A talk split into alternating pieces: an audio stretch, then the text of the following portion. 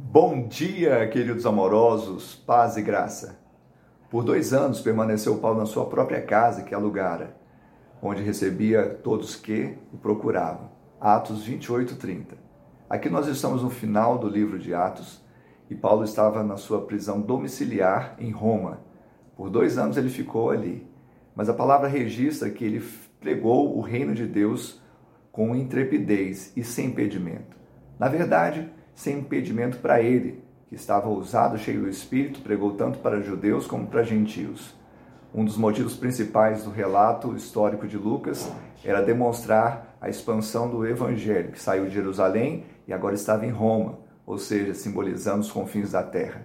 Hoje nós escrevemos Atos 29, que a nossa vida seja também inspiração para as muitas pessoas e não tenhamos impedimentos em falar do amor de Deus. Que Ele te abençoe, te dê um final de semana de bênção e vitória, em nome de Jesus.